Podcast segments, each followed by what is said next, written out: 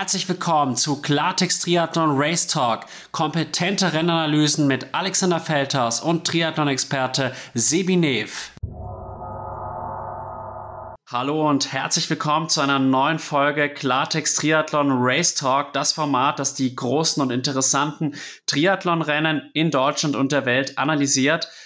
Der Sebi ist auch wieder da. Hallo Sebi, wie geht's dir heute? Hi Alex, ja, schön, dass wir uns wieder hören. Der letzte Race Talk ist jetzt noch gar nicht so lange her, aber jetzt geht's Schlag auf Schlag. Ja, Rot, muss man sagen, hat jetzt natürlich schon ordentlich vorgelegt, aber ähm, ja, auch das Rennen heute in Frankfurt ist definitiv wieder eine ausführliche Analyse wert. Absolut. Ich muss sagen, ich war ja heute früh selber in der Landesliga aktiv, konnte dadurch halt nicht so viel am Bildschirm kleben, aber dafür viel am Ticker. Und ich habe mir jetzt tatsächlich in den letzten zwei Stunden auch noch diverse Zusammenfassungen und Ausschnitte aus dem Rennen angeschaut und bin dadurch quasi auch voll up to date. Wie hast du denn das Rennen heute verfolgt? Also ich befinde mich ja aktuell äh, in der letzten Tapering-Phase für den Ironman Switzerland. Insofern hatte ich jetzt auch gar nicht mehr so viel am Plan und konnte das Rennen heute auch ganz gut verfolgen. Irgendwann muss ich dann auch selber mal los, aber ähm, ja, bis zum Schwimmausstieg und Radfahren habe ich es eigentlich sehr gut verfolgen können bis zum Ende. Und äh, ja, ich denke, da werde ich auf jeden Fall auch ähm, viele Live-Eindrücke noch teilen können beziehungsweise ein paar Details äh, zum Rennverlauf dann, dann mit dir auch teilen können, ähm, die du jetzt vielleicht eben nicht so am Ticker mitbekommen hast. Genau. Und ja, ansonsten waren ja heute auch noch zwei andere Rennen, also war wirklich ein spannender Triathlon-Tag heute. Und äh, interessanterweise auch mal überhaupt kein typisches Frankfurt-Wetter, weil die letzten Jahre war es halt immer brutal heiß und heute war eigentlich genau das Gegenteil der Fall. Ja, das ist ein gutes Stichwort. Man muss sagen, es gab doch zwei deutsche berühmte Athletinnen, die heute mit der Kälte zu kämpfen hatten. Svenja Tös hat das Schwimmen gar nicht beendet. Ich fand es ein sehr, sehr schönes Bild auch, wie dann Sebastian Kienle sie nach der großen Enttäuschung auch in den Arm genommen hat. Und dann auch Daniela Bleimehl. Sie ist noch einige Kilometer Rad gefahren bis Kilometer 120, musste dann auch wegen der Kälte aussteigen ich muss sagen, ich war doch ein bisschen verwundert, weil jetzt 23 Grad Wassertemperatur, sage ich jetzt mal, ist nicht super warm, aber sollte eigentlich auch ohne Neo gut zu bewältigen sein. Und die Außentemperatur war jetzt morgens auch immerhin bei 15 Grad. Ich hatte letztes Jahr auch in Almea, wie soll ich sagen, ähnliche, wenn nicht sogar schlechtere Bedingungen. Das hatte früh auch nur 14 Grad, Dauerregen tatsächlich. Und hatte jetzt ehrlich gesagt keine größeren Probleme. Wie schätzt du das Ganze ein? Ja, ähm, ich glaube, was tatsächlich da große Faktoren sind, ist, dass der Rennstart so früh war. Also ich kenne es selber. Ich meine, wenn du um äh, halb sieben Start hast, ähm, musst du irgendwann ja gegen drei Uhr äh, aufstehen und ähm, das ist halt ja für den Biorhythmus natürlich eine absolute Katastrophe, da mitten in der Nacht aufzustehen und mir geht es auch oft so, dass es mich dann noch brutal friert also ich muss dann echt erstmal ähm, da klarkommen und ähm, ja, äh, mir anziehen, was ich so zu greifen habe.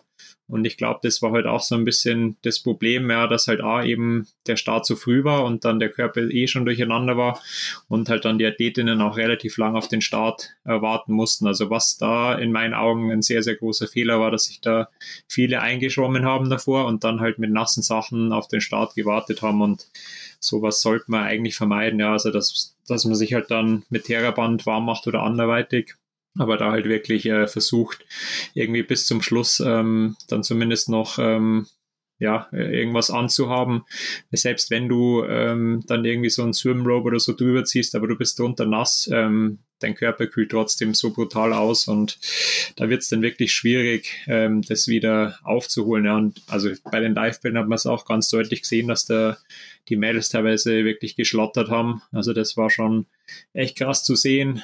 Deswegen ja natürlich auch schade für die, die Svenja. Ich glaube, dass, dass er gerade auch so eine kleine Athletin wie sie dann nochmal deutlich anfälliger sind. Und auch schade für die Daniela, wobei ich es da auch echt ein bisschen verwunderlich finde, dass sie dann bei Kilometer 120 beim Radfahren rausgeht, wo, sie, wo man dann echt schon lange im Rennen wieder drin ist. Also so eine Situation kenne ich jetzt tatsächlich auch nicht. Da kenne ich jetzt auch zu wenig Hintergründe. Aber normalerweise wirst du dann schon, also selbst wenn es Schwimmen dann noch ungewohnt war oder ja, vielleicht äh, du, du da noch ein bisschen Probleme mit der Unterkühlung hattest, dass du spätestens beim Radfahren eigentlich schon wieder warm wirst. Und das war ja bei ihr dann scheinbar nicht der Fall. Also ähm, bin ja mal gespannt, was man da im Nachgang jetzt dann noch liest dazu. Genau, aber ansonsten waren es eigentlich äh, super Bedingungen für, für eine Langdistanz heute. Also bedeckt und dann, glaube ich, beim Laufen auch nicht wirklich über 20 Grad und so wie wir es sonst eigentlich äh, haben, ja. Also bestes Triathlonwetter eigentlich zumindest. Was ich halt auch noch sagen muss, ich glaube halt auch, wenn das jetzt ein Männerrennen gewesen wäre, hätte das, glaube ich, weniger eine Rolle gespielt. Und das liegt halt auch einfach daran, Frauen sind thermoregulatorisch halt auch benachteiligt. Man muss halt auch sagen, wenn ich jetzt die Svenja vor Augen habe, das ist eine sehr ausgemergelte Athletin, sehr, sehr schlank, mit einem sehr geringen Körperfettanteil wie man so schön sagt, da fehlt so ein bisschen das körpereigene Biobren. Und ich denke, dass das auch eine große Rolle gespielt hat, weil ja doch auch so Athletinnen wie jetzt vielleicht auch eine Hauk oder eine Tös, die sehr, sehr dünn sind, dann auch sehr, sehr stark laufen dafür. Aber die tun sich ja doch häufig mit der Kälte schwer. Ich denke, dass das auch eine Rolle spielt. Was jetzt allerdings bei Daniela auch wiederum nicht so extrem der Fall ist, weil ja Daniela auch eine Athletin ist, die auch über ein starkes Radfahren kommt und auch ein bisschen muskulöser ist und auch ein bisschen mehr, natürlich auch immer noch wenig, aber sie hat auf jeden Fall auch ein bisschen mehr Fett als halt eine äh, Svenja Tös. Was ich mir vielleicht bei der Daniela vorstellen könnte, dass sie halt wirklich extrem kalt war. Und mir ging es in Meer wirklich auch so, dass meine Beine beim Radfahren relativ sch nicht schwer, aber sie haben sich einfach kalt angefühlt und ich habe auch die Vermutung, dass ich wegen dieser Kälte dann eigentlich auch so früh auf der Laufstrecke so festgelaufen bin von der Muskulatur. Und ja, vielleicht ist sie auch von der Muskulatur sehr, sehr festgelaufen dann auch und konnte dann auch einfach die Leistung nicht mehr bringen. Ja, wahrscheinlich so ein, so ein bisschen ähm, ja, eine Mischung aus, aus allem, also was auf jeden Fall nach dem Schwimmen auch schon sehr ver verwunderlich war, dass sie neun Minuten auf die Spitze verloren hat und äh, das passiert ja normal definitiv auch nicht. Also ähm, wahrscheinlich hatte sie generell einfach auch einen gebrauchten Tag dann und gut in der Aero-Position kann es natürlich schon auch sein, dass halt dann gerade im, im unteren Rücken, wenn, wenn das halt dann zumacht, dann wird es halt schon sehr unangenehm. Aber ähm, ja, wenn man die Bilder gesehen hat, wie sie da am Straßenrand saß, das sah schon echt nicht mehr gut aus. Ähm, also da, da muss auf jeden Fall schon einiges im, im Argen gewesen sein. Ja, nichtsdestotrotz schade, weil sie, denke ich, ähm, in einer guten Verfassung auf jeden Fall äh, da heute vorne mitspielen hätte können. Genau, aber so war es ja trotzdem noch ein spannendes Rennen dann an der Spitze, wo dann auch lange ähm, zumindest eine Deutsche noch mitmischen konnte. Absolut, da gehen wir auch gleich drauf ein. Bei der Daniela Pleimel muss man wirklich sagen, die Enttäuschung wird tief sitzen. Ich meine, Frankfurt ist quasi ihr Heimrennen, sie ist Darmstädterin und man muss halt auch sagen, die Saison bisher kann man leider als verkorkst bezeichnen. Und sie war halt auch die Vorjahressiegerin, hatte sich viel vorgenommen. Wirklich schade, aber du hast gerade auch schon angesprochen, eine deutsche Athletin hat wirklich eine tolle Leistung gezeigt und das war Laura Jansen. Ja, also habe mich auch mega gefreut, sie jetzt auch in dem Skinfit Racing Team ist. Da war ich ja auch äh, lange Zeit mit dabei und ähm, ja, war wirklich ähm, beeindruckend, wie sie einfach ihr Ding durchgezogen hat, sich da nie aus der Ruhe hat bringen lassen, dass die Abstände nach vorne relativ groß waren. Ja, weil sie da halt einfach äh, so für sich die Sicherheit hatte, dass sie dann einmal einen stabilen Marathon noch laufen kann und das hat sie dann gezeigt. Ja, und äh, Platz 4 bei der Europameisterschaft ist wirklich aller Ehren wert und äh, ja, Gratulation auch an den Teamchef Paul Reitmeier für ähm, so eine Top-Langdistanz-Athletin als im Team. Sie hat jetzt auch den Kona-Slot, hat tatsächlich auch geäußert, sie weiß gar nicht, ob sie den annehmen wird. Wird sie sich dann noch im Laufe der Zeit weitere Gedanken machen? Ich könnte mir auch vorstellen, sie ist ja auch angehende Ärztin, dass es vielleicht auch dann wieder von den Kosten problematisch sein könnte. Aber wirklich ein tolles Rennen. Und ich verfolge Laura Jansen tatsächlich schon so seit zwei Jahren so ein bisschen immer.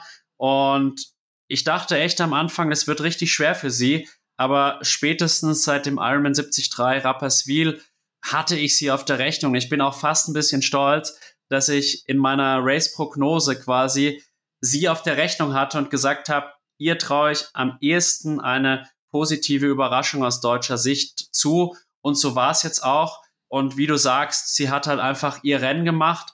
Wie ich finde, auch ein gutes Schwimmen für sie. Dann auch auf dem Rad nicht überzockt, sondern halt wirklich in den Bereichen gefahren, in denen man halt, wo, wo sie halt wusste, dass sie dann noch gut laufen kann. Und der Marathon mit drei Stunden und ich glaube ein, zwei Minuten auch wirklich eine tolle Leistung. Und auch sehr, sehr gut finde ich die Leonie Conchala, die sich auch übrigens einen äh, WM-Slot hat sichern können. Bei den äh, Amateuren dann, oder? Nee, äh, tatsächlich auch bei den Profis. Die hat äh, den siebten Platz belegt und es gab ja doch einige Vorqualifizierte. Und ah, das fand cool. ich wirklich äh, auch sehr, sehr erfreulich. Ja, cool. Ja, es ist schön, immer dann ein paar neue Namen auch äh, zu hören. Und wenn es dann gleich mit der WM äh, klappt, ist natürlich umso schöner. Absolut. Jetzt gehen wir doch einfach auch mal das Rennen so ein bisschen von Anfang an nochmal, ja, in der Analyse durch. Es ging ja los mit dem Schwimmen über die Kältethematik ohne Neopren. Haben wir jetzt schon so ein bisschen gesprochen, aber es gab ja auch eine ziemlich kuriose Situation äh, mit ja, der Verfolgergruppe um Caro Lehrrieder, die dann auf einmal völlig vom Weg abkam. Ja, also ich habe es auch nur ähm, so am Rande mitbekommen, ähm, aber es war irgendwie so, dass die äh, einem falschen Boot hinterher geschwommen sind. Also ich kann es mir jetzt tatsächlich auch nicht vorstellen, äh, weil das sind ja auch jetzt, äh, die machen es ja auch nicht zum ersten Mal, ähm, dass man da wirklich so komplett die Orientierung verliert. Und normalerweise sind die Kurse schon immer gut markiert. Ähm, ich glaube, der, nach der ersten Schwimmrunde war alles irgendwie noch halbwegs äh, solide und dann in, in, der zweiten Runde kam man halt dann irgendwie nochmal äh, vier Minuten drauf. Also ich glaube, nach der ersten Runde war der Rückstand von den Verfolgern, wo eben Caroleri da drin war, so um die 2,20 und die sind aber dann im Endeffekt mit sechs Minuten aus dem Wasser gestiegen, was echt schon eine richtige Packung ist. Ähm, und wie gesagt, Daniela Bleimel dann sogar mit neun Minuten, wobei ich äh, bei der Daniela gar nicht weiß, ob sie sich dann auch, ob, ob sie da auch noch ähm, äh, bei diesem Verschwimm-Fauxpas mit involviert war ähm, oder ob das dann nur die direkten Verfolger waren. Nee, sie war nicht involviert. Okay.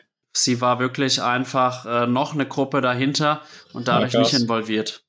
Ja, also dann hat sie wirklich echt ein katastrophales Schwimmen heute auch erwischt. Also spricht in dem Fall dann wirklich auch dafür, dass sie ähm, aus irgendwelchen Gründen ähm, ja, nicht hundertprozentig fit dann heute auch am, am Start war oder einfach nicht ins Rennen richtig reingefunden hat.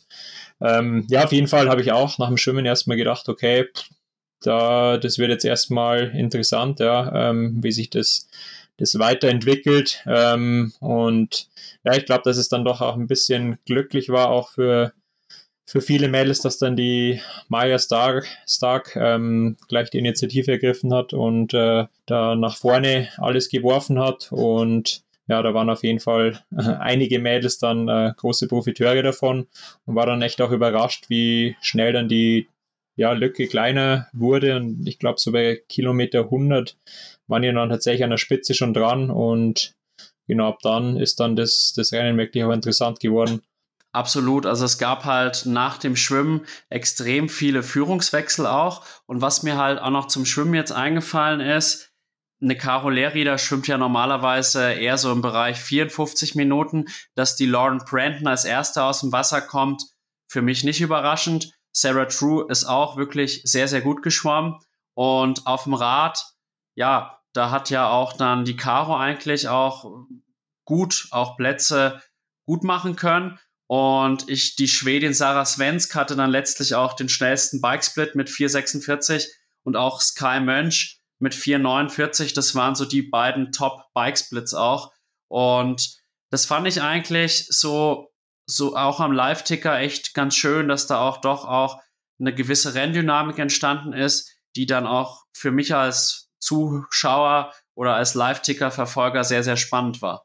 Ja, voll. Also ich glaube, das, das ist halt auch das, das Schöne dann bei vielen Brau ähm, Frauenrennen, wo die, ja, die, die Felder jetzt nicht so riesig sind, ähm, dass man dann doch nochmal ein bisschen mehr Akzente setzen kann und ja, dass Attacken dann auch mal eher belohnt werden. Also die, ähm, die sind ja dann am Ende auch nochmal zu dritt weggekommen. Ähm, da war eben die Caro auch noch mit drin, äh, Sky Mönch und Ich glaube, Sarah Svensk war es dann noch als dritte, genau.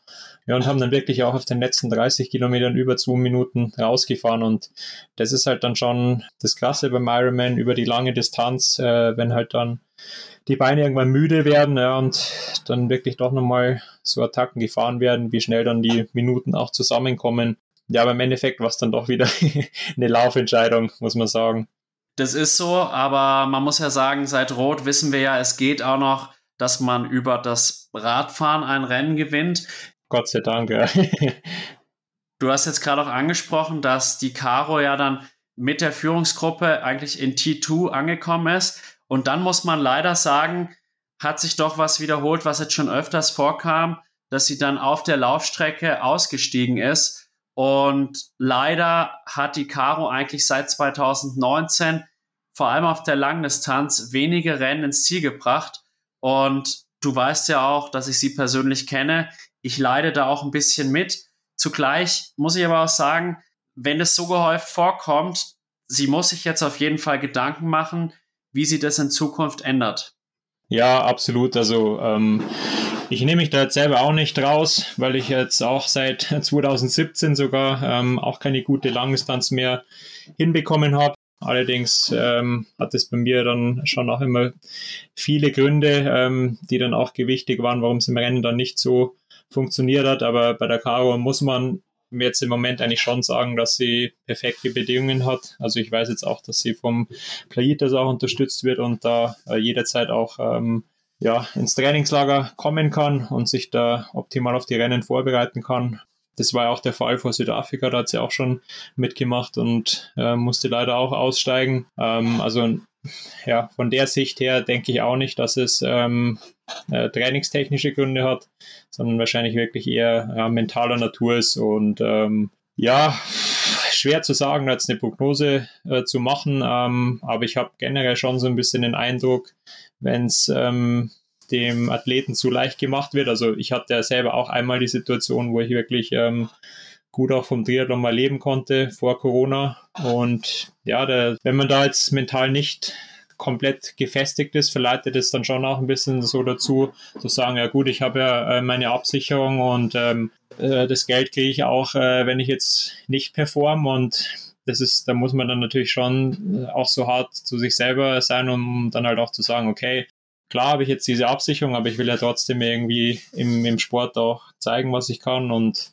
ja, gerade auf der Langdistanz ähm, gehört halt schon viel dazu, dass du halt dann auch diesen Biss hast, dann ähm, bis zum Ende durchzuziehen. Und also vor allem, wenn man jetzt auch in, in so einer Situation ist, wie sie heute war, in der Podiums, äh, ja, an einer aussichtsreichen äh, Positionierung eben Richtung Podium, sollte man es eigentlich schon probieren und es war wirklich so äh, von jetzt auf gleich, ich sehe rechts raus und das, das war's. Also das Laufen hat jetzt auch nicht super rund ausgeschaut von Anfang an, aber ähm, die Zeiten waren jetzt echt stabil und ich dachte eigentlich schon, okay, ähm, schaut echt heute ordentlich aus und habe mich da echt für sie gefreut, dass halt, ähm, dass sie da ganz vorne nach dem Radfahren mit dabei war. Ja, und dann war es schon war ich schon etwas, etwas verwundert, dass es dann doch so plötzlich wieder kam und sie da gar nicht probiert hat, irgendwie auch weiterzukämpfen. Und ähm, ist auch tatsächlich ein bisschen schade, so für, für alle, die sich halt dann da wirklich auch den, den Arsch aufreißen. Ähm, wie man es jetzt in den Rot auch gesehen hat, da waren ja wirklich ganz, ganz viele Amateure mit einer mega starken Leistung, die Vollzeit dann nebenbei arbeiten und ähm, wirklich quasi auch nur diesen einen Shot haben. Und ja, ich glaube, so jemand wird sich das dann auch nicht verzeihen, wenn er dann ähm, ist schwer jetzt die, die Gründe genau ähm, nachzuvollziehen, ja, warum äh, die Caro raus ist, aber für mich sah es jetzt nicht so aus, als ob sie da mega gelitten hat und äh, dass es dann schon eher halt eine, eine, mentale Geschichte war und dann kann man eigentlich schon sagen, dass es eher äh, trivialere Gründe waren ähm, und ich glaube eben, so jemand, der halt da äh, lange auf so ein Ziel hin trainiert, wird sich das dann auch nicht verzeihen, wenn er dann halt wegen sowas aus dem Rennen rausgeht und ähm, da ist man als, als Profi dann schon auch ja, in einer, in einer gewissen Vorbildfunktion. Aber wie gesagt, also ich will mich da jetzt selber auch nicht äh, irgendwie schön rausreden. Ich habe da eine ähnliche Thematik auch mit Langdistanz. Das ist halt auch einfach eine sauharte Nummer und muss wirklich alles am Tag X passen, dass es dann auch, ja, dass du dann bis zum Ende auch konkurrenzfähig bist. Und dazu gehört aber definitiv auch die mentale Komponente und da sehe ich auf jeden Fall auch ja, großen Bedarf an der Stelle. Ich habe da gleich mehrere Gedanken dazu. Also die erste Sache ist halt einfach, man muss schon sagen, auch Caro hatte auch in den letzten Jahren sehr, sehr, sehr viel Pech. Also es gab immer mal wieder Raddefekte, die sie dann nicht beheben konnte, mehrere Platten. Dann, wo sie mir wirklich extrem leid getan hat, war auch die Geschichte mit St. George. Sie war qualifiziert, ja, für die WM dort, hat dann kurz zuvor Corona bekommen. Also sie hat sicherlich auch viel Pech gehabt. Und zugleich muss man aber auch sagen, es war nicht immer Pech. Ich glaube halt schon, dass es an, an einigen Stellen auch einfach dann die mentale Stärke in einer gewissen Weise gefehlt hat. Und wie du ja gesagt hast, ich sag's dir ganz ehrlich, ich habe ja auch einen persönlichen Bezug zu Caro. Ich dachte jetzt so, vor allem auch äh, nach dem Podestplatz neulich bei einem Mitteldistanzrennen, da dachte ich jetzt, vielleicht ist das jetzt so der Umbruch bei ihr im mhm. positiven Sinne. Und dann habe ich gesehen, wow, die macht richtig Druck auf dem Rad. Und wie du gesagt hast, es war dann doch relativ früh, sah es unrund aus die Pace ist dann doch auch ein bisschen oder deutlich getroppt, muss man sagen. Aber ich frage mich halt, sie ist jetzt in Südafrika ausgestiegen. Ich glaube halt einfach, dass sie jetzt schon zu oft ausgestiegen ist. Und ich glaube, wenn du einmal ausgestiegen wirst, ist es danach in Anführungsstrichen immer leichter auszusteigen. Ich glaube einfach, selbst wenn sie heute mit 10 Stunden reingelaufen wäre oder 10 Stunden 30, ich glaube, für sie mental wäre das besser gewesen, als heute auszusteigen. Wenn ja. jetzt natürlich hier irgendwelche gesundheitlichen Gründe eine Rolle gespielt haben, dann nehme ich das natürlich zurück. Wissen wir jetzt gerade noch nicht. Aber ich denke auf jeden Fall, sie muss jetzt gemeinsam mit Nils Görke einfach alles nochmal umkrempeln, auch wirklich alles in Frage stellen. Und ich denke, es ist kein körperliches Problem. Dass sie es kann, hat sie bereits mehrfach gezeigt. Es ist ein mentales Problem und da vielleicht auch wirklich mit Psychologen zusammenarbeiten, mit äh, Mentaltrainern zusammenarbeiten, Visualisierungen, ja, und vielleicht auch einfach nochmal diesen Kampfgeist so ein bisschen wecken, der doch in jedem Triathleten steckt. Und sie hat es ja auch schon als Edge Cooperin gezeigt, dass sie es ja eigentlich kann. Auf jeden Fall, ja. Also das hat gar nichts mit ihrer Leistung generell zu tun. Ich meine auch das Rennen damals äh, beim Ironman Italy äh, 2019, das war ja wirklich bockstark und ähm, ich denke auch nicht, dass es dann äh, an der Leistung liegt. Ähm, aber es war jetzt auch ein ganz interessanter Punkt, weil du gemeint hast, ja, es wäre für sie persönlich einfach mal gut gewesen, das Ding ins Ziel zu bringen. Und eigentlich hat sie sich ja auch schön zurechtgelegt, also beziehungsweise ordentlich zurechtgelegt. Habe heute im HR dann ähm, das Pre-Race-Interview mit dir auch gehört und da hat sie auch gemeint, ja, sie will eigentlich nur ihr eigenes Ding heute mal machen und äh, auch so die, die Quali für, für Hawaii ist jetzt eher sekundär und ja, also hat sich für mich schon so angehört, okay, sie will halt einfach mal wieder ein Rennen ins Ziel bringen und ähm, deswegen fand ich es dann irgendwie ja doppelt schade, dass es dann irgendwie doch wieder nicht geklappt hat. Weil wie gesagt, wenn man so eine Situation wie ich halt auch ist, der, der selber auch jetzt nicht die, die beste Langdistanzquote hat, äh, leider mal immer doppelt mit. Aber ja, hofft auf jeden Fall für sie in, in Zukunft, dass da, dass da nochmal der Knoten ein bisschen platzt oder sie halt dann doch vielleicht ähm, andere Formate findet, die ihr besser taugen, weil auf der Mitteldistanz hat sie jetzt schon auch immer ganz gute Rennen gehabt und ähm, hat jetzt auch mit, mit dem letzten in St. Pölten, also hat er die, ja, alles wieder in die richtige Richtung gezeigt. Ich denke, da, da muss man dann einfach auch irgendwann ehrlich zu sich sein. Also ich habe jetzt tatsächlich gerade auch noch so ähm, bisschen eine, eine, eigene Problematik mit dem Langdistanzrennen, das nächste Woche ansteht, weil ich jetzt die letzten Wochen mich eigentlich auch super gefühlt habe und gut durchtrainieren konnte und jetzt eigentlich auch sehr gute Dinge waren. Seit Donnerstag ist jetzt bei mir auch extrem der Wurm drin und da muss ich jetzt auch erstmal klarkommen damit, ob es dann Sinn macht zu starten, weil wenn du im Vorfeld äh, mental auch nicht wirklich hundertprozentig mit geschärften Waffen da an den Start gehst, ist es wirklich undankbar. Ähm, gerade im, im Profibereich. Und ja, wie gesagt, da muss dann so viel zusammenkommen am Tag X, dass du dann auch ähm, ein Rennen hast, das von Anfang bis zum Ende Spaß macht. Also das werden sowieso die absoluten Ausnahmen bleiben auf der Langdistanz, ähm, aber dass du zumindest halt diesen Kampfgeist hast, durchzuziehen und ähm, da ist es halt dann echt ungut, wenn du im, Vorfeld dann schon da, da so ein bisschen mit dir selber wieder kämpfst. Aber jetzt schauen wir mal, was die Woche noch bringt. Ähm, Ansonsten ist das Jahr noch lang und gibt sicher noch die ein oder andere Chance, aber das Pensum war jetzt auf jeden Fall schon auch sehr, sehr hoch, muss man sagen. Jetzt haben wir viel über die Caro gesprochen. Letztes Wort von mir auch noch.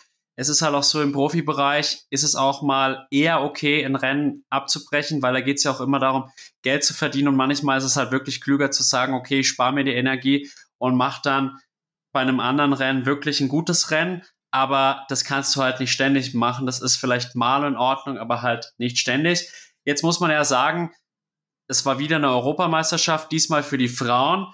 Wie beurteilst du denn jetzt auch den Fairness-Aspekt des Rennens? Was mir positiv aufgefallen ist, ich hatte, und da jetzt auch mal Lob an Ironman, ich hatte wirklich den Eindruck, es wurde aus Hamburg viel gelernt, viel weniger Motorräder und auch die Strecke in meinen Augen wesentlich besser gewählt, weil einfach nicht so viele Engstellen waren. Natürlich muss man sagen, für die Straßenverhältnisse in Hamburg kann Ironman jetzt auch nicht sehr, sehr viel, aber das ist mir wirklich mal positiv aufgefallen. Ja, da kann ich mich definitiv anschließen. Ähm, ja, und auch so an sich, das, das Rennen ähm, war an, ja, an den meisten Stellen wirklich sehr, sehr fair. Äh, klar gab es ein paar Situationen, wo dann der Abstand jetzt auch ein bisschen geringer war, aber so im, im Großen und Ganzen war das schon echt, echt okay heute. Auch so bei den, den Amateuren, was man da so gesehen hat. Ähm, wobei gerade da muss man auch sagen, der, die betrügen sich selber dann am allermeisten damit, äh, wenn sie da äh, irgendwo den, den Windschatteneffekt nutzen. Ähm, aber auch so die Mo Anzahl der Motorräder auf der Strecke war halt auch echt gut überschaubar. Äh, wobei man da natürlich schon leider auch wieder sagen muss, ähm, das war ja äh, wahrscheinlich schon auch dem geschuldet, weil es halt in Anführungszeichen nur eine Frauen-EM war und nicht wie in, in Hamburg halt eine Männer-EM, dann auch noch mit Jan Frodeno am Start.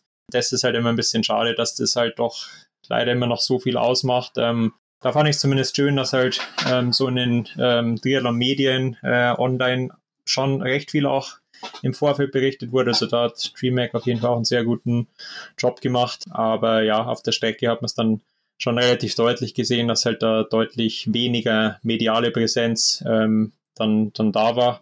Was aber dann halt wieder zur Folge hatte, dass es ein faireres Rennen war ja, und dass es halt weniger Problematiken ähm, auch mit ja, motorisierten Fahrzeugen und, und, und Fahrradfahren gab. Also das, das war auf jeden Fall wirklich ein sehr, sehr positives Takeaway. Ja. When you need mealtime inspiration, it's worth shopping Kroger, where you'll find over 30,000 mouthwatering choices that excite your inner foodie. And no matter what tasty choice you make, you'll enjoy our everyday low prices, plus extra ways to save, like digital coupons worth over $600 each week. You can also save up to $1 off per gallon at the pump with fuel points. More savings and more inspiring flavors make shopping Kroger worth it every time. Kroger, fresh for everyone. Fuel restrictions apply. Prescription products require completion of an online medication consultation with an independent healthcare provider through the LifeMD platform and are only available if prescribed. Subscription required. Individual results may vary. Additional restrictions apply at lifemd.com. Read all warnings before using GLP 1s. Side effects may include a risk of thyroid C cell tumors. Do not use GLP 1s if you or your family have a history of thyroid cancer. If you've struggled for years to lose weight and have given up hope, did you know you can now access GLP 1 prescription medications through LifeMD? LifeMD is now offering eligible patients online access to GLP 1s, the breakthrough prescription medication that can help you lose body fat and weight. Listen to what people are saying. Probably the easiest thing I've ever done. The medication comes in the mail and it's very easy to use. I've been able to live my normal lifestyle and I've lost 20 pounds already and I've never felt better. It changed my life. And here's the best part your insurance may cover 100% of the cost of your medication. So go to trylifemd.com to have your eligibility checked right now. Get started today at trylifemd.com. That's T R Y L I F E M D.com. When you need mealtime inspiration, it's worth shopping Kroger, where you'll find over 30,000 mouthwatering choices that excite your inner foodie. And no matter what tasty choice you make, you'll enjoy our everyday low prices, plus extra ways to save, like digital coupons worth over $600 each week. You can also save up to $1 off per gallon at the pump with fuel points. More savings and more inspiring flavors make shopping Kroger worth it every time. Kroger, fresh for everyone. Fuel restrictions apply.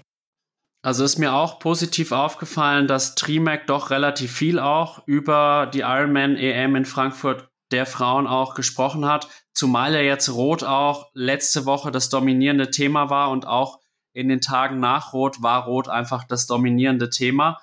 Und was mir aber schon ein bisschen aufgefallen ist in letzter Zeit, auch wenn ich halt mit Leuten aus der Szene spreche oder halt auch die Medien außerhalb, sag ich mal, des Trimax, so betrachte, hatte ich schon einfach den Eindruck, dass die Frauen-EM in den Augen vieler Medien nicht so viel wert ist wie die Männer-EM. Und das finde ich persönlich halt ein schlechtes Signal tatsächlich, weil wir halt jetzt 2023 haben. Und ich finde halt, egal ob Mann oder Frau, die bewältigen die gleiche Strecke.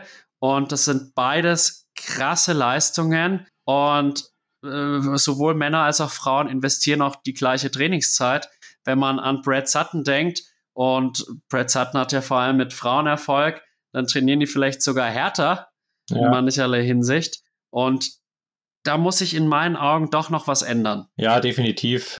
Ich, denke, es hat, äh, hat einfach mehrere Gründe. Ähm, es ist ja nicht nur im Triathlon so, dass, dass da die, die Frauen da immer noch so ein bisschen das Nachsehen haben. Das ist ja bei ganz vielen anderen Sportarten auch immer noch so. Also ich denke, da haben wir noch viele Jahre Nachholbedarf vor uns. Aber klar, also da kann natürlich der, der Veranstalter oder die Medien drumherum können da schon mal äh, auf jeden Fall auch den, den ersten großen Schritt machen. Ja, und ähm, es war auf jeden Fall auch schon mal gut, dass heute auch wieder äh, eine Live-Berichterstattung dann über den Hessischen Rundfunk gab. Und was ich auch sehr positiv fand, dass sie zum Live-Talk auch sehr, sehr viele Frauen eingeladen haben. Laura Philipp war da, Natascha Bartmann.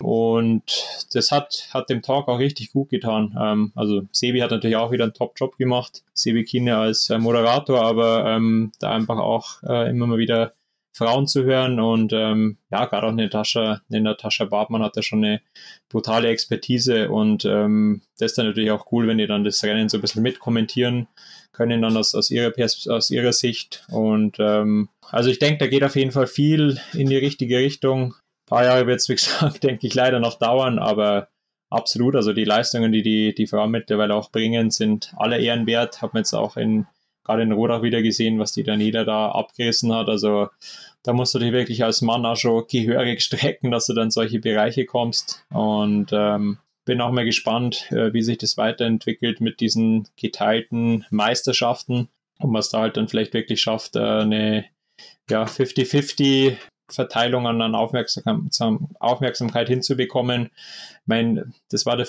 davor natürlich schon auch nochmal so ein bisschen ja, das größere Problem, dass halt dann das beim Profirennen der Frauen bei, bei den Meisterschaften dann ähm, in dem, in dem gesamten äh, Rennen, wo dann auch die, die Profimänner unterwegs waren, nochmal ein bisschen mehr untergegangen ist. Also da war das jetzt auf jeden Fall schon mal ganz gut, dass die ihr eigenes Rennen bekommen haben und mit Frankfurt in meinen Augen auch definitiv die bessere Location. Genau, aber bin, bin gespannt, was die, die nächsten Jahre ähm, sich da ergibt. Der anderen Seite bin ich natürlich schon immer ein bisschen neidisch auf die Frauenrennen, weil die halt wirklich doch immer deutlich fairere Rennen haben, weil halt die Felder einfach klein sind ähm, oder kleiner sind, ähm, aber trotzdem halt auch sehr gut besetzt. Und das ist dann auch ja, ja, schön zu sehen, wie dann die, die Rennverläufe oft sind. Und da haben wir auf jeden Fall auch die, die absolut äh, verdientesten ähm, Athleten, also die, die halt wirklich auch am,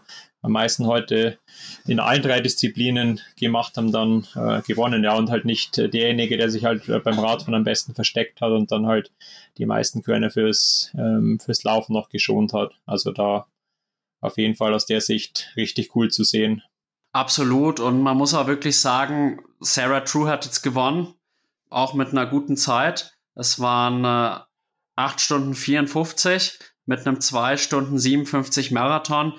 Und ich habe mich extrem für sie gefreut, weil irgendwie 2019, ich, ich glaube, ich, es gab kein Triathlon-Rennen, was mir mehr in Erinnerung geblieben ist als der Ironman Frankfurt 2019. Jan Frodeno, zwar hat er souverän gewonnen, aber auch völlig fertig, lag am Boden, völlig kaputt. Sebastian Kienle hat erstmal seinen Kopf in den Eistopf gesteckt und Sarah True dominiert das Rennen über ja, neun Stunden und kollabiert dann 500 Meter vor dem Ziel, so ungefähr, das waren 800 Meter.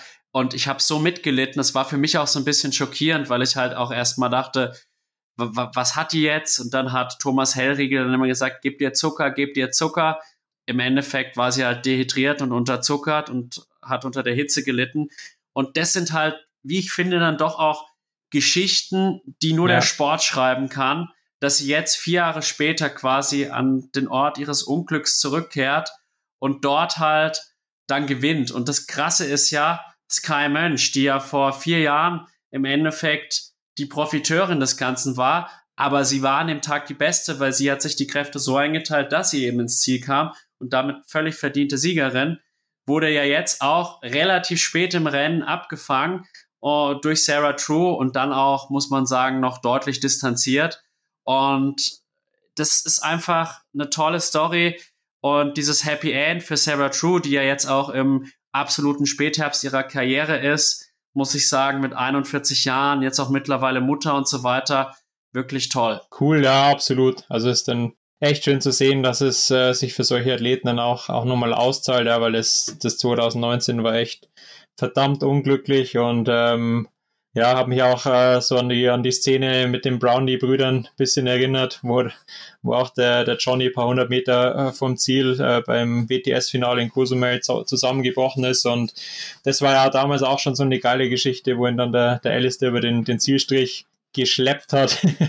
und ähm, ja, und dann aber heute äh, ja so, so eine Wendung zu sehen, äh, dass sie dann das, das Rennen gewinnt und genau mit derselben Konstellation auch mit, mit Sky Mönch, das war aber echt cool und ähm, ja, das ist einfach das, das Tolle an dem Sport, ähm, gerade am Triathlon, dass, dass es halt trotzdem bis zum Ende einfach immer offen ist, ja, und dass es irgendwie dann doch, ähm, ja, so, sowas wie, wie eine Gerechtigkeit dann zum Glück in dem Sport auch manchmal gibt und äh, das hat mich halt auch mega für sie gefreut, ja. Ja, sehr, sehr, sehr, sehr schön. Und dann auch die Polin Agnieszka Jerczyk, die irgendwie so ein bisschen immer versteckt war, aber letztlich auch eine total solide Leistung abgeliefert hat und dann auch verdient Dritte wurde. Und ist halt auch schön, wenn man dann auch mal Athletinnen in den Fokus bekommt, die man bisher nicht so kennt und auch mit neun Stunden zwei auch sehr, sehr, sehr, sehr gut. Wenn man jetzt nochmal an Rot denkt, da hatten wir jetzt natürlich mit Anne Haug, Daniela Rief mit acht Stunden acht natürlich und Laura Philipp und Chelsea Sodero Athletinnen, die wirklich wahrscheinlich somit die Top 5 oder Top 4 der Triathlon-Szene jetzt verkörpern. Jetzt haben wir heute hier Zeiten von 8 Stunden 54. Wie stark war deiner Meinung nach auch das Feld dieser Europameisterschaft? Also war es einer Europameisterschaft auch würdig? Ja, also diese Begriffe Europameisterschaft und Weltmeisterschaft ähm, sind ja sowieso ja, etwas. also werden da ja schon, schon länger nicht mehr wirklich ihrem, ihrem Ruf gerecht. Also bei der ITU noch ein bisschen besser. Ähm, da war jetzt äh, in Ibiza ähm, war ja auch die, die Langdistanz ähm, WM und da war auf jeden Fall auch ein echt ein starkes Feld, aber gerade äh, wenn halt Ironman Meisterschaften ausrichtet, er weiß ein anderes Thema, aber ähm, so diese ähm, Europameisterschaftsrennen. Ähm, da haben wir jetzt gerade die letzten Jahre immer mehr gemerkt, dass es halt dann doch ja andere Konkurrenzrennen gibt, die, die haben da schon ein bisschen einen Schneid abkaufen. Ja, und das war halt dieses Jahr mit Rot wirklich extrem krass. Ähm, also muss man wirklich auch sagen, da hat Rot dieses Jahr nur mal eine Schippe draufgelegt und spricht auch für das Rennen an sich, dass halt die Profis einfach auch hinwollen. Und äh, das war natürlich für Frankfurt jetzt schon ein bisschen bitter. Also das ist definitiv jetzt auch ein bisschen im Schatten von Rot gestanden. Aber wie du sagst, es ermöglicht halt dann so ein bisschen den Athleten aus der zweiten Reihe mal ähm, einen, einen, super Auftritt hinzulegen und haben ja dann heute auch viele geschafft und insofern, ähm, ja, finde ich das dann auch wieder echt cool und wie gesagt, also mit dem Titel Europameisterschaft, das ist ja sowieso dann auch so ein Thema, wenn er dann eine Amerikanerin Europameisterin wird, offiziell, ähm, also äh, sollte halt einfach um das Rennen an sich gehen und ähm, ob es jetzt eine EM ist oder nicht, das ist dann relativ zweitrangig. Aber wenn man das so sieht, dann ist auch wieder alles okay, finde ich. Sehe ich auch so und man muss halt sagen, es war ein sehr ausgeglichenes Feld. Ich habe das auch im Vorfeld schon gesagt. Wir haben äh, fünf Athletinnen gehabt, die im Bereich 21 bis 34 in der PTO-Weltrangliste gewesen sind oder sind. Und dann hatte Nikki Bartlett noch abgesagt, die wäre tatsächlich auch noch da in diesem, in dieser Range gewesen. Dann hatten wir Dani Bleimehl, die jetzt zwar nicht so weit vorne gelistet ist, aber halt auch in der Vergangenheit Erfolge vorweisen konnte. Wir hatten eben auch die, die Caro und so weiter und so fort. Also an sich wirklich ein sehr gutes Feld auch. Es haben halt vielleicht so diese absoluten Top-Athletinnen gefehlt, also aus der in Anführungsstrichen ersten Reihe. Aber man muss halt auch sagen, wenn Rot und Frankfurt so eng beieinander liegen und Rot halt irgendwie immer mehr zu dem Triathlon-Highlight schlechthin wird, ist klar, dass Frankfurt dann so ein bisschen hinterherhinkt. Und ich denke, es wird auch für Frankfurt sehr, sehr gut sein, dass das nächste Rennen jetzt am 18. August ist, quasi auch in den Sommerferien noch von vielen, weil dann ist auch einfach der Abstand zu Rot da, der Abstand zu Hamburg da. Und ich denke, dass das tatsächlich alle drei Rennen irgendwie aufwertet, wenn die jetzt nicht so dicht aufeinander folgen. Und ja, das Einzige, was ich mich jetzt noch frage, da würde ich mich auch noch mal mit dir gerne austauschen wollen. Wir haben jetzt hier 8 Stunden 8 von Daniela Rief versus 8 Stunden 54. Das ist jetzt rein zeitlich erstmal eine Menge Holz. Würdest du sagen, dieser Abstand ist aufzuholen? Klar, es gab heute Faktoren, längere Radstrecke als in Rot, fast, ja, muss man wahrscheinlich sagen, fünf Kilometer, kein Neopren, ja, und äh, die Laufstrecke ist wahrscheinlich auch nochmal 200, 300 Meter länger. Bedingungen, würde ich sagen, waren jetzt ähnlich, vielleicht ein Tick schlechter als in Rot. In Rot war es ja windstill und warm, aber nicht uner unerträglich warm. Ja, es ist immer generell schwierig, Rennen zu vergleichen. Ähm, aber was man auf jeden Fall sagen muss, äh, die Leistung von der Daniela in Rot war wirklich absolut äh, exzeptionell. Ähm, und ja, sie hatte wirklich von, von Anfang an das Rennen eigentlich dermaßen dominiert ähm, und beim, beim Radfahren auch nie nur äh, den Hauch ein, eines ähm, ja, Schwächerwerdens irgendwie ähm, dadurch durchklingen lassen oder, oder aufzeigen lassen. Und ähm, ich denke, wenn sie heute in Frankfurt im, äh, am Start gewesen wäre mit der Performance, die sie in Not an den Tag äh, gelegt hat, hätte sie heute da mit einer halben Stunde Vorsprung wahrscheinlich gewonnen. Also dann wäre es halt Richtung 8.30 irgendwie gegangen mit den ganz, ganzen Faktoren, die du jetzt auch angesprochen hast. Aber ja, ich meine, wie gesagt, auch in Not waren, waren ja dann die Next-Platzierten schon auch eine, eine ganze Ecke weg. Aber da spricht natürlich dann schon auch halt äh, ja, die, die Klasse für sich, die in Rot am Start war und die pushen sich dann natürlich auch nochmal gegenseitig echt extrem. Also das hat die Daniela ja trotzdem auch gemeint, ja, dass sie halt trotzdem bis zum Ende einfach äh, durchziehen wollte, weil sie genau wusste, wer halt dann noch im Rennen mit drin ist. Ja, und wenn du halt einmal schwach wirst, dann kann es halt sein, dass dann, dass sich dann das Blatt gleich wieder wendet. Und ähm, klar, heute in, in Frankfurt ähm, war jetzt eher die, die zweite Garde da. Aber selbst da sieht man es ja auch, ja, also dass du da nie nachlassen kannst und dass dann auch gleich von, von hinten wieder wer nachsetzt. Und ähm, insofern waren beide Rennen auch super spannend mit, mit äh, der bisschen besseren Klasse natürlich dann schon nochmal in Rot. Aber ja, finde es jetzt auch cool, dass die in den nächsten Jahren die Rennen sich ein bisschen entzehren und dann haben wir vielleicht auch in Frankfurt mal wieder ein, ja, ein richtiges Bombenfeld auch am Start. Es wäre auf jeden Fall sehr, sehr schön und ich bin auf jeden Fall sehr gespannt auf die weitere Entwicklung auch im Frauentriathlon, weil ich denke, dass das ähnlich ist wie auch im Männertriathlon, dass halt jetzt wurde so eine neue Dimension erreicht durch die Leistung von Daniela Rief und so weiter. Und ich bin überzeugt davon, dass auch viele Athletinnen, die jetzt noch sehr weit weg scheinen, Sprünge machen werden. Einfach, weil das haben wir auch letzte Woche schon nach Rot besprochen wenn da erstmal eine Barrier durchbrochen wurde, kommen meistens mehrere Athleten oder Athletinnen dann kurz darauf auch zumindest nah dran oder verbessern sich stark. Und ich denke, die Entwicklung werden wir auch jetzt im Frauentriathlon bemerken in nächster Zeit. Jetzt wollen wir noch ganz kurz äh, auf die weiteren Rennen eingehen. Nämlich, ich würde jetzt sagen, in Andorra hatten wir noch ein Rennen, auch mit äh, einigen deutschen Erfolgen. Und dann natürlich für mich auch noch sehr, sehr wichtig, die Challenge Kaiserwinkel-Walchsee. Vielleicht auch mal ein paar Worte von dir dazu. Wie haben dir diese beiden äh, Rennen gefallen und äh, was hast du da für Erkenntnisse rausziehen können? Ja, also äh, am Weichsee war ich selber auch schon ein paar Mal am Start, von daher kenne ich das Rennen auch ganz gut. Ist auf jeden Fall auch echt ein absolutes Bucketlist-Race. Wer da noch nicht am Start war, schaut sich das mal an, auch im Alpenraum ähm, bei Kufstein, kurzes Stück hinter München und ähm, ja, echt ein mega schönes Schwimmen da im Weichsee, eine tolle Bergkulisse und äh, selektives Radfahren rund um den Weichsee, laufen dann vier Runden rund um, um den See, viel mit Schotter auch, aber äh, echt dann nochmal toll und dann auch eine mega Kulisse da äh, beim Einlauf direkt ähm, bei der Kirche. Ich weiß nicht, ob der das Dorf auch Walchsee heißt. Weiß jetzt gar nicht mehr genau, aber auf jeden Fall echt äh, ein Hammerrennen.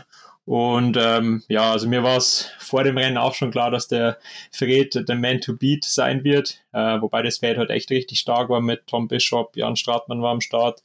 Äh, Gego Schreiner auch wieder ein richtig starkes Rennen gemacht, leider beim Laufen wieder ein bisschen Probleme gehabt, aber bis dahin auch äh, mega stark unterwegs gewesen mit der zweitschnellsten Radzeit.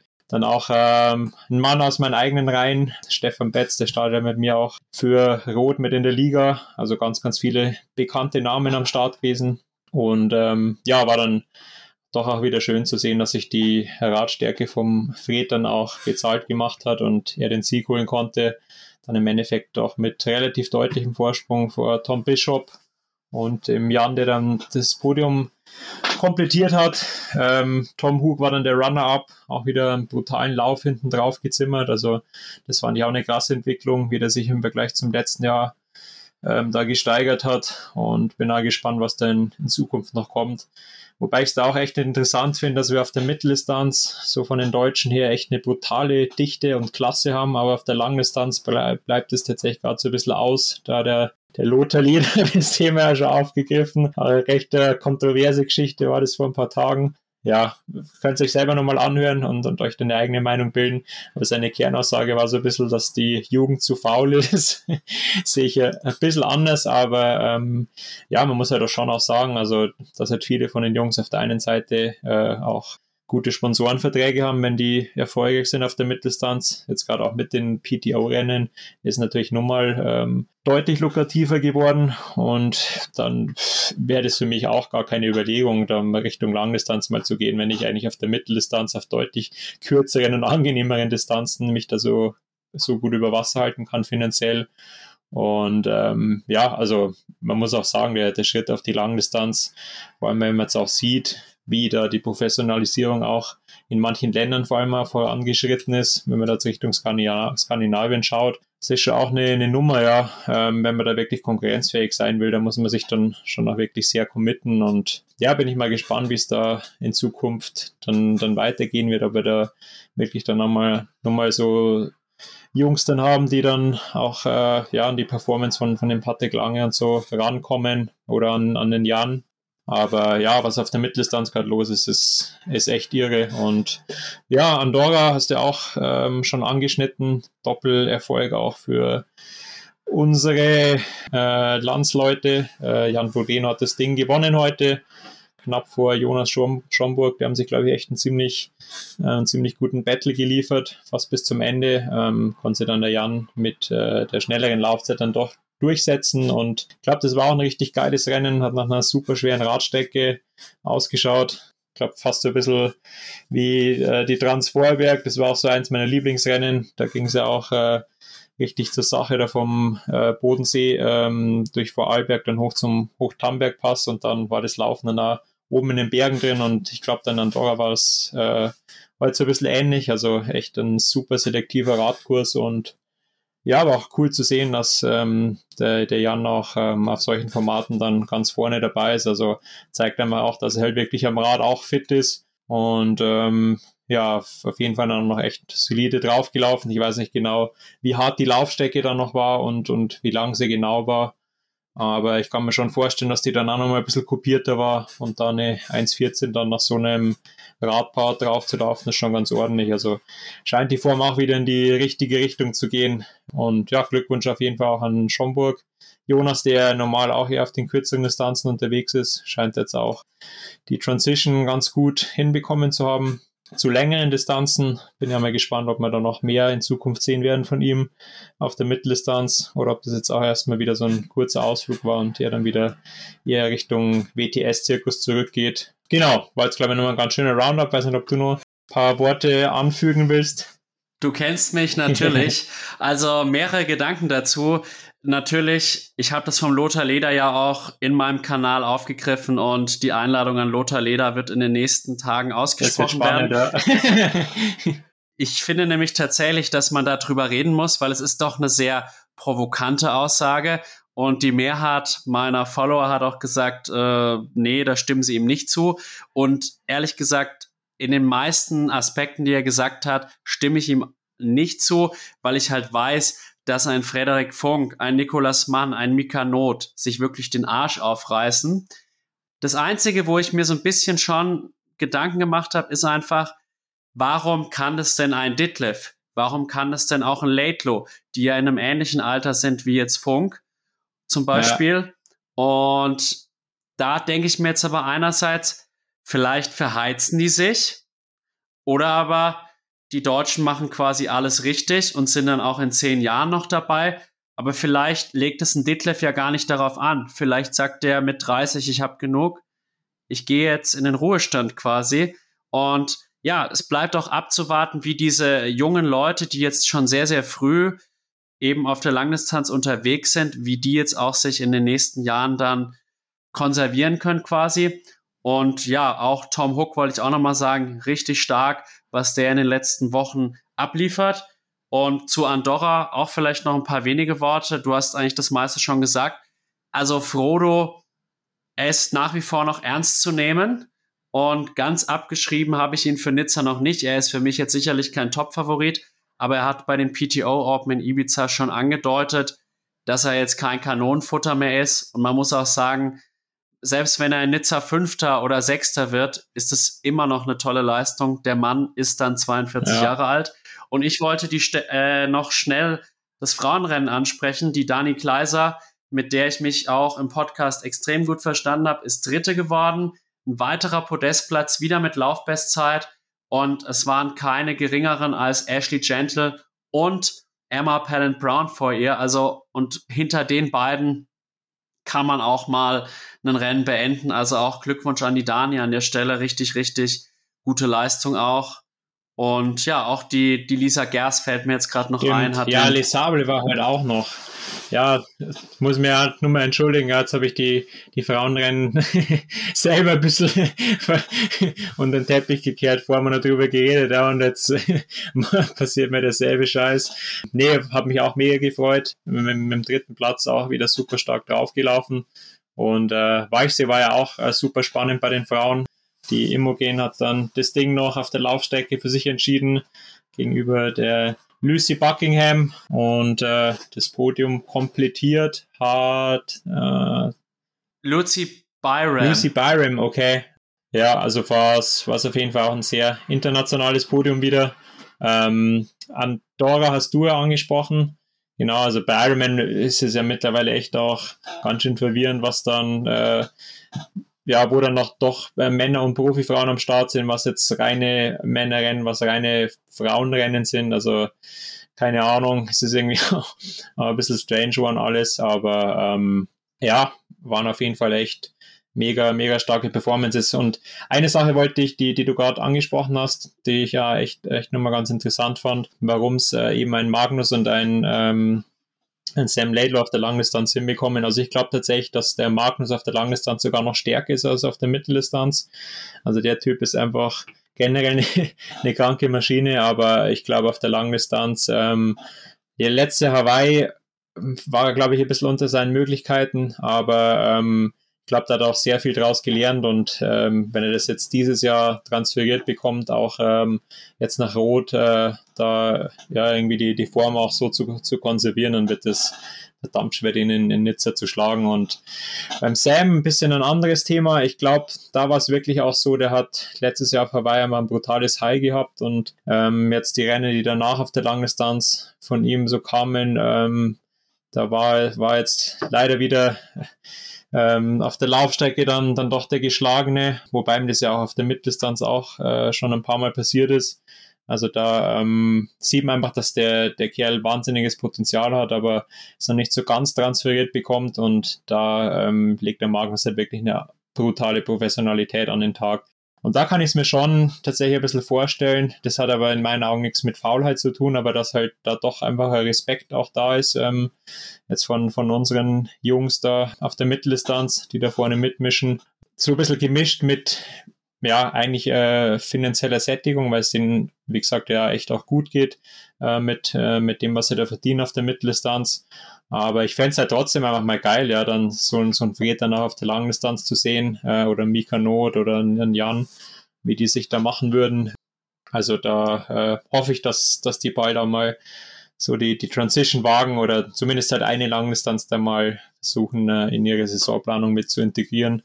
Ja, absolut. Und bin gespannt, ob die unseren Podcast hören und vielleicht dann reagieren. Vom Jan Strattmann weiß ich, dass es eventuell noch in diesem Jahr die Langdistanzpremiere gibt. Wir würden uns auf jeden Fall sehr freuen.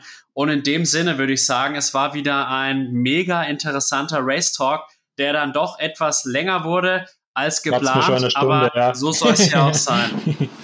Cool, ja, vielen Dank auch wieder an, von meiner Stelle, von meiner Seite aus und äh, denke, der nächste Race Talk wird nicht lange auf sich warten lassen. In diesem Sinne, macht es gut, eine schöne Woche euch und ähm, danke dir an dieser Stelle nochmal, Alex. Wir hören uns. Danke dir, ciao.